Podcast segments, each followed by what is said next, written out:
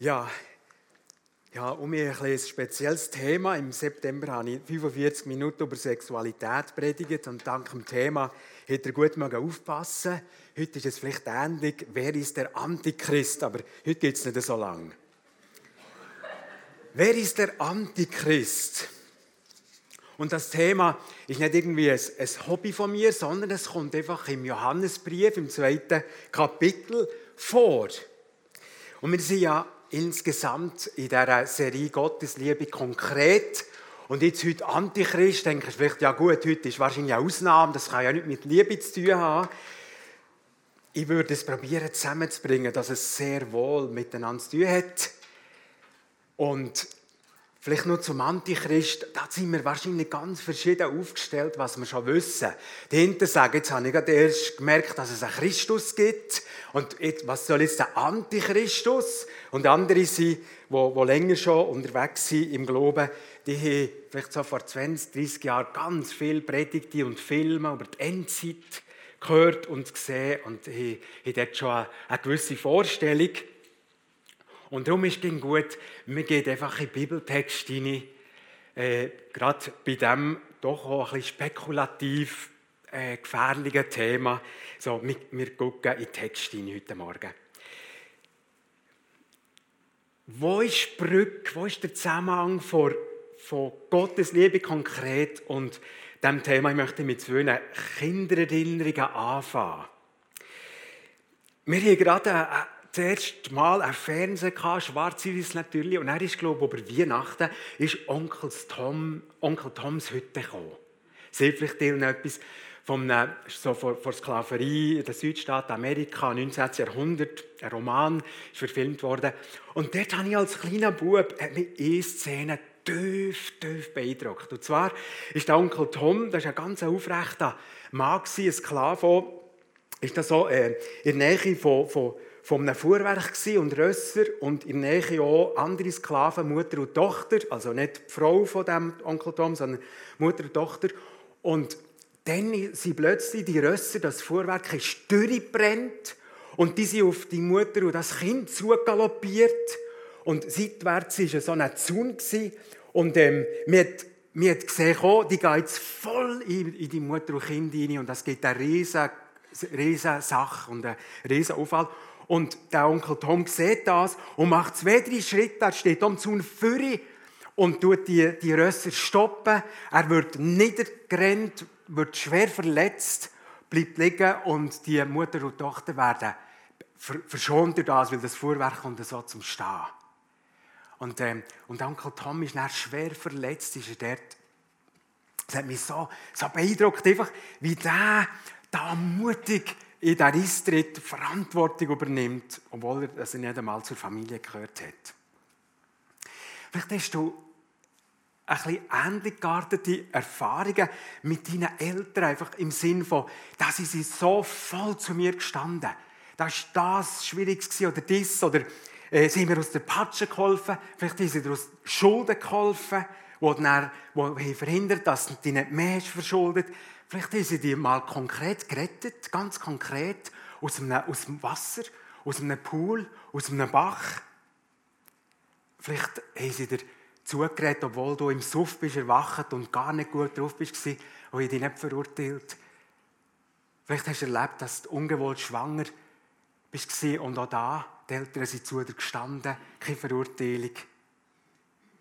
Vielleicht bist bewahrt worden auf einer Bergtour, bist ausgerutscht und zum Glück bist du am See und der Vater oder die Mutter haben Ja, so eine, eine kleine, feine Erinnerung noch auch, ähnlich alt, vielleicht sieben, achtjährig.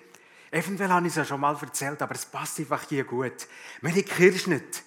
Vater und ich haben Kirschnet auf unserem, an unserem Baum, Hochstammbaum, wie es damals nur hat gegeben, oder? Sieben, acht Meter Höhe. Er auf der Leiter, jetzt oberst im Baum und ich wollte einfach unbedingt den Buschel noch äh, verwutschen und la, la gehen. Und bin dann von Ast zu Ast achi. Und er auf der Leiter hat es natürlich gehört und gesehen und ist über die Leiter achi. Schnell, schnell hat mich unten auffahren Aber ich war vor ihm am Boden. Gewesen. Und dann ist er, hat er mich reingetragen, er war gerade neben dem Haus, rein in die Stube auf, auf das Ruhebett gelegt, hat mich umsorgt, gefragt und mich einfach ja, da betreut. Und obwohl, obwohl es ihm nicht ist gelungen, dass ich mir auffahren kann, ist das gleich für mich eine so eine tiefe, tiefe Vatersicherheit und so eine, einfach ein Moment mehr, wo ich gespürt mein Vater steht ganz zu mir. Onkel Tom und mein Vater sind für mich Abbilder von handfester, konkreter Liebe und Verantwortung, Verlässlichkeit. Und das wird auftauchen jetzt, wenn wir in den Bibeltext gehen, genau der Punkt im Zusammenhang mit dem Antichrist. Ich hoffe, es gelingt mir das, euch bewusst zu machen. Das nochmal als Thema und ihr seht den Abschnitt, zweites Kapitel ab Vers 18. Wir lesen das. Johannes schreibt, Kinder, es ist eine oder die letzte Zeit eigentlich ist eine letzte Stunde. Und wie ihr gehört habt, dass der Antichrist kommt, so sind auch jetzt viele Antichristen aufgetreten. Daher erkennen wir, dass die letzte Stunde ist. Von uns sind sie ausgegangen, aber sie waren nicht von uns. Denn wenn sie von uns gewesen wären, würden sie wohl bei uns geblieben sein, aber sie blieben nicht, damit sie offenbar wurden, dass sie alle nicht von uns sind. Und ihr habt die Salbung von dem Heiligen und habt alle das Wissen. Ich habe euch nicht geschrieben, weil ihr die Wahrheit nicht kennt, sondern weil ihr sie kennt und wisst, dass keine Lüge aus der Wahrheit ist. Wer ist der Lügner, wenn nicht der, der leugnet, dass Jesus der Christus ist? Der ist der Antichrist, der den Vater und den Sohn leugnet. Jeder, der den Sohn leugnet, hat auch den Vater nicht. Wer den Sohn bekennt, hat auch den Vater. Ihr was ihr von Anfang an gehört habt, bleibe in euch. Wenn in euch bleibt, was ihr von Anfang an gehört habt, werdet auch ihr in dem Sohn und in dem Vater bleiben. Und dies ist die Verheißung, die er uns verheißen hat, das ewige Leben. Dies habe ich euch im Blick auf die geschrieben, die euch verführen. Und ihr? Die Salbung, die ihr von ihm empfangen habt, bleibt in euch und ihr habt nicht nötig, dass euch jemand belehrt, sondern wie seine Salbung euch über alles belehrt, so ist es auch wahr und keine Lüge. Und wie sie euch belehrt hat, so bleibt in ihm. Und nun, Kinder, bleibt in ihm. Wir merken an diesem Abschnitt, die Johannesbriefstelle, da kommt dies und er das und er um den Rückgriff und so. Und jetzt will wir da ein bisschen reingehen. Und hat der erste Punkt so geschrieben, Johannes definiert das Markenzeichen vom Antichrist. Ja, wer ist eben der Antichrist? Wo, an was kennt man ihn? Noch etwas zum Begriff Antichrist, Antichristos. Anti, das kennen wir Anti-Blockiersystem. Hm? Äh, wir haben das alle im Auto mittlerweile, dass es eben nicht blockiert, sondern Anti ist irgendwie gegen, gegen etwas. Oder Antibiotika, gegen Bakterien, ein Mittel gegen Bakterien. Anti ist gegen, Antichristus ist gegen Christus. Und es ist als zweites auch noch anstatt, anstelle von Christus. Und wir werden sehen, die Beschreibungen äh, trifft beides zu, gegen und anstatt. Nun mal, wo im Text sehen wir die Definition? Messer scharf macht er Johannes. Hat er es gelesen? Hat er es gemerkt, in welchem Vers? Johannes ist etwa gut 90-jährig. Ein weiser Mann, der einzige von den Jüngern Jesu, ja, der noch, der noch lebt, wo, man nimmt an, wo nicht hingerichtet wurde. Und er hat kurz vorher die Offenbarung geschrieben und das Johannesevangelium und jetzt eben Briefe.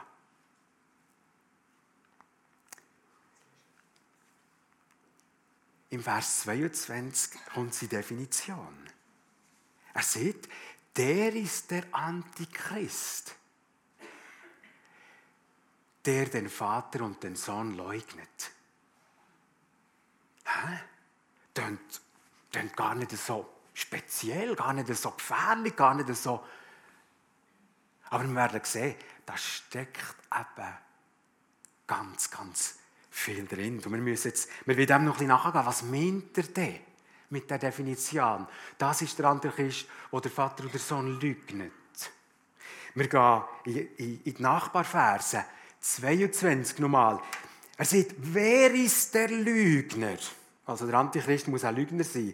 Wenn nicht der, der leugnet, dass Jesus der Christus ist.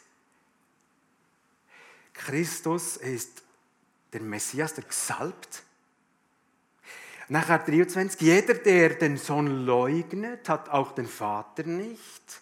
Wer den Sohn bekennt, hat auch den Vater. Ja, ist auch logisch. Ein Mann, der keinen Sohn hat, ist nicht Vater. 24. Was ihr von Anfang an gehört habt, bleibe in euch. Wenn, ich euch, wenn in euch bleibt, was ihr von Anfang an gehört habt, so mal fast das Gleiche, das muss etwas Wichtiges sein, werdet auch ihr in dem Sohn und in dem Vater bleiben. Vielleicht ist etwas angeklungen, dass er da zweimal, was ihr von Anfang an. Ja, er meint da der, Johannesbrief Anfang. Und ich habe das ja vor zwei oder drei Wochen mit dem David Hurni demonstriert, genau das.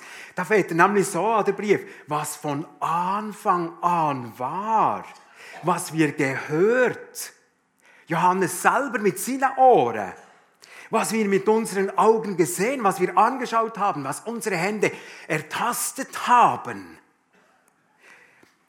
Das ist das Wort vom Leben. Ich möchte noch vielleicht besinnen. Er wollte von Anfang an in diesem Brief sagen, hey, der Jesus war nicht irgend so ein Scheingebilde so ein Scheingespenstwesen, sondern den konnte ich voll anrühren. Mit dem habe ich gegessen. Und jetzt, es wird noch eindeutiger. Jetzt gehen wir noch das Johannes-Evangelium, kurz vorher geschrieben. Und natürlich auch mit ähnlichem Thema. Johannes 1, 14. Da hat Johannes geschrieben, und das Wort, da meint Jesus im Zusammenhang mit der ersten Verse, merkt man das, wurde Fleisch.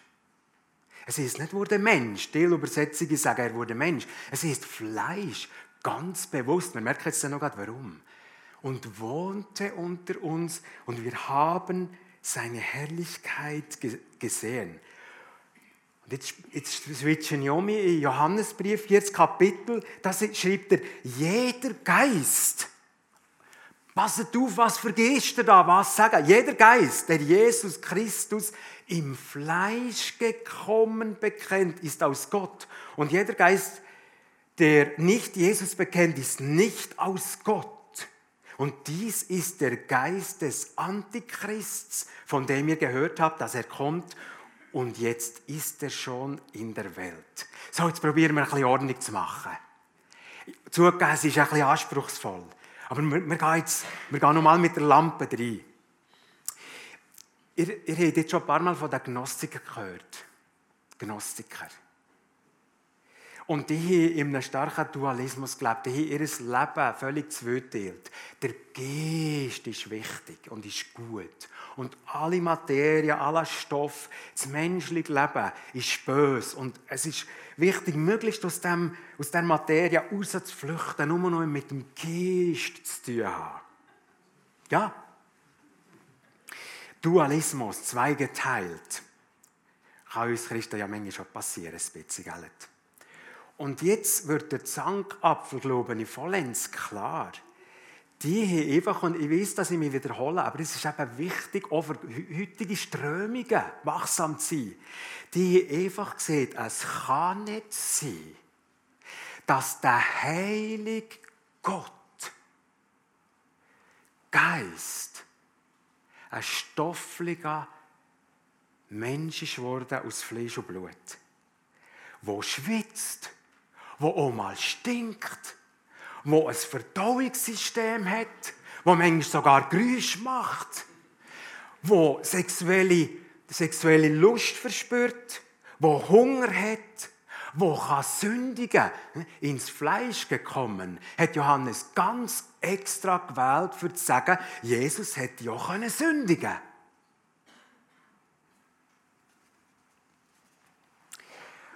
Und darum ist es eben Fleisch und nicht Mensch. Die Fleischwerdung Jesu, Fachausdruck Inkarnation, Karo heißt Fleisch, griechisch. Und die Gnostiker, wo Johannes sagt, ihr seid die Antichristus. Ihr, wo das nicht checkt und wo das falsch verbreitet. Ihr seid Weil das, was ihr verbreitet, ist ganz, ganz etwas grundsätzlich Falsches und Verführerisches. Und die haben einfach gesehen, ja, der Jesus, Jungfrauengeburt ist nicht nötig muss nicht zeugt sein vom Heiligen Geist. Und bei Taufe ist einfach der Geist Gottes in den Jesus gekommen und dann hat er die Wunder gemacht. Und vor dem Leid am Kreuz, schwupps, ist die Göttlichkeit um den Himmel verschwunden und am, am Kreuz ist nicht Gottes Sohn, sondern einfach der Mensch Jesus, der Zimmermannssohn Jesus. Merken wir, wir reden viel von Identität von uns. Das ist wichtig. Mit dem fällt vieles, so steht vieles, unsere Identität. Aber jetzt reden wir von Identität von Gottes Sohn. Und wenn die für uns wackelt, dann ist unsere Identität in Christus auch wackelnd. Und die Identität von Christus ist, er ist ganz Gott gewesen. Und er ist, ging auch, solange er hier auf der Erde war, ganz Mensch gewesen. Und ich weiß, das sprengt halt ein bisschen etwas von uns. Aber wir merken auch an dem, an folgendem, wie, wie wie extrem wichtig der Punkt ist. Man sieht es jetzt ja an Bibelstellen. Sie haben bis 451 gekämpft um diesen Punkt. Ist wirklich Jesus ganz Gott und ganz Mensch? Erst an diesem Konzil in Chalcedon haben sie festgelegt, haben sie gesehen, der eingeborene Sohn, versteht man ja nicht so gut, gell, das Wort, meint einfach, Gott ist ganz Mensch geworden. Und dort haben sie ja gesehen, die zwei Naturen, Mensch und Gott, Jesus ganz Mensch und Gott, unvermischt, unverwandelt, ungeteilt, ungetrennt. Also das ist nicht irgendwie so eine Symbiose Mensch und Gott, wo sich irgendwie ein bisschen auflöst, in ist es ein bisschen das, in ist es ein bisschen das, sondern ganz Gott, ganz Mensch. Und jetzt guckt, bei folgenden Stellen, wenn es nicht so wäre, zerkriegen die Stellen und verlieren alle Kraft. Hebräer 4,15. Denn wir haben nicht einen hohen Priester, der nicht Mitleid haben könnte mit unseren Schwachheiten. Jesus war Priester, ist da gemeint, sondern der, in allem in gleicher Weise wie wir versucht worden ist, doch ohne Sünde. Und im Hebräer 2,18 heißt es, denn worin er selbst gelitten hat, kann er uns helfen, wo wir versucht werden. Was für ein Mundbitz wäre das, wenn Jesus wirklich ein Scheinchristus wäre, der uns nochmal vorgespielt Gottes Sohn zu sein. Und merkt, jetzt sind wir um bei meinem Vater und beim Onkel Tom. Wie verlässlich, wie bodenständig, wie, wie fest wird's und wie wird der Glaube ganz anders, wenn wir wissen, er hat gelitten. Er ist ganz Mensch. Er ist bis zum Äußersten gegangen. Wir sehen es bei der nächsten Stelle. Oh, sorry. Korintherstelle, oder? Auch das wäre ein Log und ein Trug. Paulus hat geschrieben, Gott, der uns mit sich selbst durch sein Opfer, durch seine Strafe, die er selber hatte, er sich selbst versöhnt hat durch Christus und nicht durch einen Schiene Christus, ist uns der Dienst der Versöhnung gegeben. Ähm, wie denn Gott in Christus war. Gott ganz in Christus und die Welt mit sich selbst versöhnt hat. Das zerkriegt ohne das, was, äh, wenn das reinkommt, was Gnostiker behauptet. Und noch Jesaja 53, der Gottesknecht, der hat uns ja Salomon hat schon so eine super Predigt gehalten im Dezember oder November, was er hat gelitten, der Gottesknecht. Er war durchbohrt. Hey, das ist kein Schein durchbohren gewesen. Das sind Nägel. Und ein grauhafter Tod. Du hast es dann geschildert um unserer Vergehen willen zerschlagen. Das ist kein Bild, keine Metapher. Auch wenn das Jesaja 700 Jahre vorher schon gesehen um unserer Sünde willen. Die Strafe, die hat müssen sein. Jemand hat die müssen tragen. Die lag auf ihm und so weiter. Liebe Gäste, liebe Gemeinde, wir sind immer beim Thema Antichrist. Und das ist vielleicht ganz ein neuer Aspekt im Zusammenhang mit Antichrist, aber das ist scheinbar ganz, ganz zentraler. Vielleicht viel zentraler als 666 oder, oder solche Sachen. Wir kommen da natürlich auch noch drauf. Johannes sagt, das ist der Todfeind vor Christenheit. Und wenn er Christen so verführen kann, zerkriegt er ganz, die ganze Glaubenskraft. Die, die lügen, der Vater und der Sohn, dass das echt war. Jetzt wollen wir aber doch noch ein bisschen weiter ausspannen, weil irgendwie haben wir die Frage schon beantwortet. Wer ist der Antichrist? Wisst ihr warum? Der Begriff Antichrist kommt nur im 1. Johannesbrief vor. Fünfmal. Sonst nie. Und jetzt merkt ihr vielleicht auch, wenn man nur auf dem Antichrist würde reden, das wäre völlig, eine völlige Überzeichnung vom Verhältnis, was in der Bibel der Antichrist ausmacht. Aber wir haben in der Bibel Beschreibungen, die ganz ähnlich so gleich und, und höchstwahrscheinlich, ich glaube, sie meinen aber auch das, was Johannes hier im zweiten Kapitel mit Antichrist beschreibt. Der Weltherrscher, der global äh, Gewaltherrscher und so weiter. Und Johannes tut ja da so an, antönen im 18. Vers. Er sieht, Kinder, es ist eine letzte Stunde, wie ihr gehört habt, dass der Antichrist kommt er kommt noch. Und jetzt seht ihr aber auch, so sind auch jetzt viele Antichristen aufgetreten. Ja, was jetzt? Kommt noch ein oder sind sie schon auftreten? Es stimmt eben beides ein bisschen. Er redet von zweierlei, oder? Es kommt ihnen am Schluss, nach der letzten Stunde, aber es sind schon viele auftreten. Wir könnten sagen, es sind schon viele so Typologen, die ganz ähnlich haben gebärdet, sind schon erschienen. Wir lernen sie gerade ein paar kennen, kennen auch einige. Aber das, ist, das sind nur einfach so einfach Typen auf den letzten, auf den extremsten Weltherrscher. Und gleich Klammer, Bemerkung, je mehr Krise, dass wir hier auf, auf diesem Globus Welt miteinander haben, desto empfänglicher ist die Menschheit für jemanden, der endlich würde Ordnung machen und aufräumen Darum ist die Zeit, in der wir drin sind, diesbezüglich schon eine brisante Zeit. Bisherige Antichristen. Kaiser Nero, etwa 60 Jahre nach Christus, ähm, ist, ist in seiner Art damals, hätte man sagen, ja, der, der, der tut dieser Beschreibung gut gut entsprechen. Oder der Papst Gregor IX. hat gesagt, der deutsche Kaiser Friedrich II., das ist der Antichrist. 1239. Luther wiederum hat gesagt, wer ein bisschen Kirchengeschichte kennt, nicht verwunderlich, der Papst ist der Antichrist, ganz klar.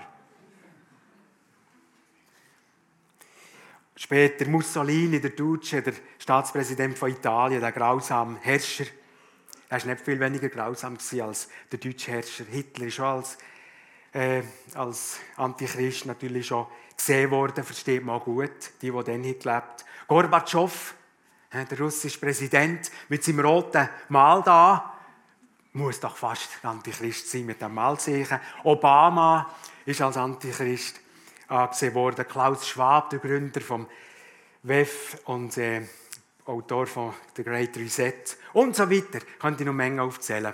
Aber das ist jetzt nicht in erster Linie das Thema. Ich möchte noch einfach vier Stellen äh, zeigen oder sagen, wo nebst dem 1. Johannes, wo sind die, die, die wichtigsten Stellen, die vom Antichrist etwas sagen. Daniel 7, 40 Tiere, 10 Hörner, er tut der höchste Läster, das Volk Gottes wird er vernichten. Er hat ganz sicher eine Prophetie für Antichrist. Matthäus 24, Endzeitreden, falsche Christusse, falsche Propheten. Sie werden große Zeichen und Wunder tun. Sie werden, wenn es möglich ist, die Auserwählten, dass sie Christengemeinde verführen. Pseudo-Christusse. Markus 13 sieht ganz ähnlich. Denn, ganz wichtig, 2. Thessalonicher 2. Einer von den ersten Briefen, ganz früh, etwa 40 nach Christus, schon geschrieben. Also kurz nach Pfingsten das paar Zitate daraus. äh, 50 nach Christus geschrieben, excuse, etwa 20 Jahre nach Pfingsten. Dass euch doch niemand auf irgendeine Weise verführe. Denn dieser Tag kommt nicht, es sei denn, dass zuerst der Abfall gekommen, der eben meint, der Tag des Endwiederkunfts ist schon passiert. Darum seht ihr da von dem. Zuerst muss der Abfall kommen und der Mensch der Gesetzlosigkeit oder der Bosheit offenbart werden. Der Sohn des Verderbens, Ausdruck für Antichrist, der sich widersetzt und sich überhebt über alles, was Gott heißt oder Gegenstand der Verehrung ist, so dass er sich in den Tempel Gottes setzt. Das kann zweideutig sein. Wer ist der Tempel Gottes heute? Die Gemeinde Jesu, wir. Der probiert er alles zu und schwach zu machen. Eben so Wahrheiten. Oder natürlich auch ganz konkret, und es ist tatsächlich so dass der Kaiser Caligula, der ist übrigens am Schluss völlig, völlig durchgedreht, ist nicht der einzige römische Kaiser, sollte gewesen, leider. Und der hat wirklich sein Standbild anbeten und hat das Jerusalem in den Tempel stellen. Aber die römische Obrigkeit hat gewusst, wenn das geschieht, gibt es riesen Radau. Und das ja, hat ja die römische Besatzung verhindern Also es ist nicht dazu gekommen, aber er hat das wollen. Genau so. In, den Tempel Gottes sich als Gott ausgeben. Das Gräuelbild der Verwüstung, Markus 13. Und die letzte wichtige Stelle nach Daniel 7, Matthäus 24, 2. Thessalonicher 2, natürlich auch von Johannes geschrieben, die Offenbarung. Vor allem Kapitel 13, das Tier aus dem Meer, zehn Hörner, sieben Köpfe, wie es Daniel beschreibt.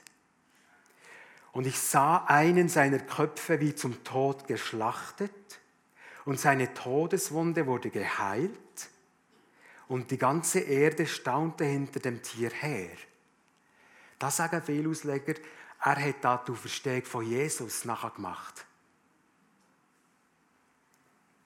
Und sie beteten den Drachen, Satan, ein anderes Wort für den Satan, an, weil er dem Tier, dem Antichrist, die Macht gab. Und sie beteten das Tier an, die Menschen, und sagten, wer ist dem Tier gleich? Fast wie, so, wie Jesus in der Offenbarung angebetet wird. Ganz ähnliche Worte. Und es tut große Zeichen, das Tier, dass es selbst Feuer vom Himmel vor den Menschen auf die Erde herabkommen lässt.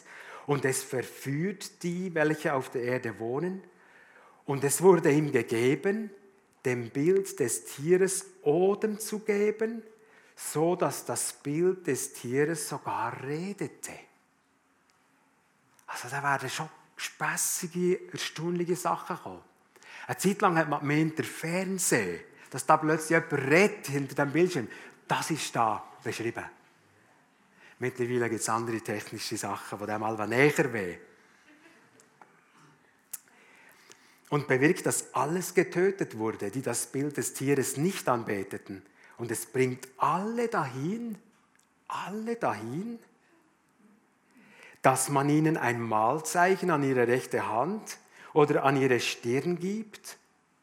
Wer Verständnis hat, berechne die Zahl des Tieres. Seine Zahl ist 666. Wie gesagt, das ist jetzt nicht unser Hauptthema. Wer könnte es sein? Was gibt es für Anzeichen? Wir merken, die ganze technische Entwicklung macht natürlich macht es einem Weltherrscher irgendwie einfacher. Ich glaube, das ist klar. Ich möchte auf zwei, drei Literatursachen hinweisen, wenn ihr, wenn ihr noch für solches interessieren. Da René Christen, da ist jetzt der zweite Band rausgekommen, Lichter in der Nacht, gut verständlich. Oder Schnabel, das Neue Testament und die Endzeit. Ich möchte uns noch sagen, leset über diese Zeit nicht allzu populäre Literatur, weil die ist häufig einfach sehr spekulativ. Sondern solche Literatur, die stark Bezug auf die Bibel nimmt. Da kann ich auch Roger Liebe sehr empfehlen. Dilne ist der bekannt. Jemand, der schon jahrzehntelang über das Thema forscht. Ich möchte es ein bisschen zusammenfassen, bevor ich zum Schluss komme. Seht ihr, der Antichrist der hat sich durch Bibelstelle und namhaft durch Daniel, Matthäus, Thessalonicher Offenbarung, ging um mich gesägt Und da, da würde jetzt noch Fotos, da würden noch Fotos fehlen, oder? Von so Typussen, wie, wie, wo sich gebärdet wie der Antichristus. Und irgend, irgendwann offensichtlich würde er offenbar werden. Ganz offenbar werden. So, jetzt, äh, wir kommen zur Konsequenz, wo Johannes, der weise, bedacht Johannes empfiehlt. Und ich glaube, wir tun gut daran, auf Johannes einzugehen. Was sieht er jetzt im Zusammenhang mit Antichrist, was für sein Volk wichtig ist? Und interessant, obwohl er ja die Offenbarung hat geschrieben, obwohl er das Tier hat beschrieben im, im 13. Kapitel, redet er hier gar nichts von dem als Quintessenz. Er betont weder das Tier noch die Zahl 666. Er warnt nicht vor einem Chip oder vor einem Malzeichen oder irgendetwas anderes, sondern, sondern, guckt, das ist, das ist seine Botschaft. Und irgendwie in der Offenbarung ist irgendwie das Gleiche. Die Offenbarung ist das Trostbuch, sagt, hey, Jesus. Und ich habe das 24 Mal aufgeschrieben, weil es im 1. Johannes 24 Mal vorkommt, dass Johannes schreibt, bleibt in Christus. Bleib, ja, Halleluja, alle können Amen sagen. Bleibt in Christus. Und wir haben schon, wir haben schon anfangs Gottesdienst das ein bisschen gespürt. Und ich glaube, ich glaube, das ist es einfach. Das ist ganz das Beste. Ganz kurz noch etwas zur Salbung, weil das ist noch ein, ein Reizpunkt. Dort ist ein Satz drin, wo alle, die nicht gerne lehren, sagen, siehst du, schwarz auf weiß, es braucht keine Lehre mehr für einen Christ, wir haben Salbung. Oder in dem Vers 27, und möchte einfach, wenn der schon da ist, äh, das noch klären. Und ihr, die Salbung, die ihr von ihm empfangen habt, bleibt in euch, und ihr habt nicht nötig, dass euch jemand belehrt, sondern wie seine Salbung euch über alles belehrt, so ist es auch wahr und keine Lüge. Und wie sie euch belehrt, so bleibt in ihm. Und nun, Kinder, bleibt in ihm. Also wer auf Kriegsfuß ist, auch mit Lehrpredigten, mit Lehr, mit Gemeinde, der sieht, da habe ich Futter. Ich brauche keine Belehrung mehr. Ich habe alles mit dem Heiligen Geist. Könnte man jetzt, wenn man nochmal den Satz nimmt, wirklich so nehmen, ja, einverstanden. Aber wir wissen ja, wir sollen das Ganze sehen, die Summe des Wortes. Und überlegen wir mal, warum schreibt Johannes das ausgerechnet dann? Er schreibt es im Johannesevangelium steht nämlich nicht. Und Paulus hat das nie geschrieben, den Briefen. Die haben beide viel gelehrt durch die Briefe die Evangelien. Über den Heiligen Geist, Johannes 14, 16. Warum schreibt er das jetzt gerade dann? Darum ist es sehr logisch. Wegen diesen Irrlehrern.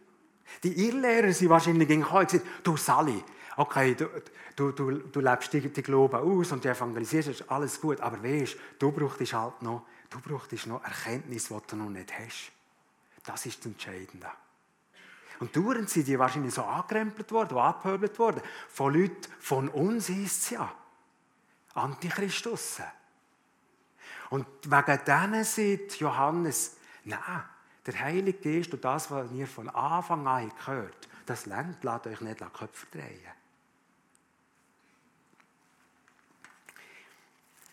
Also, Johannes sagt, bleibt in Jesus und wenn ihr ihn kennt, erkennt ihr, was nicht Christus ist. Das ist auch etwas, was Banker lehren, oder? Die richtigen, die richtigen Geldscheine gut, gut kennen und dann merken sie die falschen. Das kann man hier genau anwenden. Liebe Gemeinde, es ist wichtig, dass wir merken, was ist schräg. Was ist nicht Geist Gottes. Es ist wirklich wichtig. Was verführt? Wir sollen nüchtern sein, wachsam und eben nach bei ihm. Die Fake News von den Fakten unterscheiden. Ich habe noch übrigens beim Predigtblatt empfehle noch das Predigtblatt anzuladen oder zu lesen, weil es ein bisschen eine, volle Predigt ist. Ich habe noch etwas angehängt aus der Migros-Zeitung. Im Dezember war in der Migros-Zeitung eine Seite von einem Journalist und Dozent der Uni Basel. Wie, wie empfiehlt er Fake News, gefälschte News, Neuigkeiten von Fakten zu trennen? Sechs so Schlüssel. Hat das dann gerade rausgenommen gefunden, das ist wirklich noch hilfreich. Äh, säkularer Mann, das ist der Tag, hängt beim papierigen Predigtblatt draussen. Also, wichtiger ist, als wer ist der Antichrist für uns ist, wer ist Christus? Und bin ich in Christus? Das ist der Punkt. Das ist der Punkt. Und guckt, wir haben gerade jemanden im Hauskreis, die ist gerade hingereist und die bekennt jetzt zuerst mal ihren Glauben. Und vielleicht wird sie enterbt oder ausgestoßen oder ist irgendetwas. Hey, wenn du in dieser Situation den Glauben bekennst, musst du wissen, was Hand und Fuß ist. Wer Gott ist und wer Jesus ist. Kein Schein Jesus. Oder auf dem Totenbett, oder? Oder wenn man nachher verloren hat. Da willst du wissen, wie es ist. Was verhält und was nicht verhält. Und das hat Johannes bekämpft gegen die Gnostiker. Und guck, wie fester, dass du im Herz weißt, wer der Jesus ist, wie verlässlich. Redest du und lebst du anders. Reagierst anders. Und ich glaube, das ist, das ist jetzt noch dran, irgendwie Salomon, vielleicht hast du einen Gedanken auf dem Herz, wie wir, wie wir einfach nur einen Moment bei dem sind. Vielleicht noch eine Apostelgeschichte, oder? Seht uns vier Sachen, vier Grundsachen Jesus zu sein. Gemeinschaft, so wie wir es hier, hier, oder eine Gruppe, oder? Gemeinschaft. Lehre, also Bibel. Gebet und Abendmahl. Grundsachen, so schlicht, aber ich glaube, es hat Kraft. Die vier Sachen haben Kraft. Bleiben wir in dem.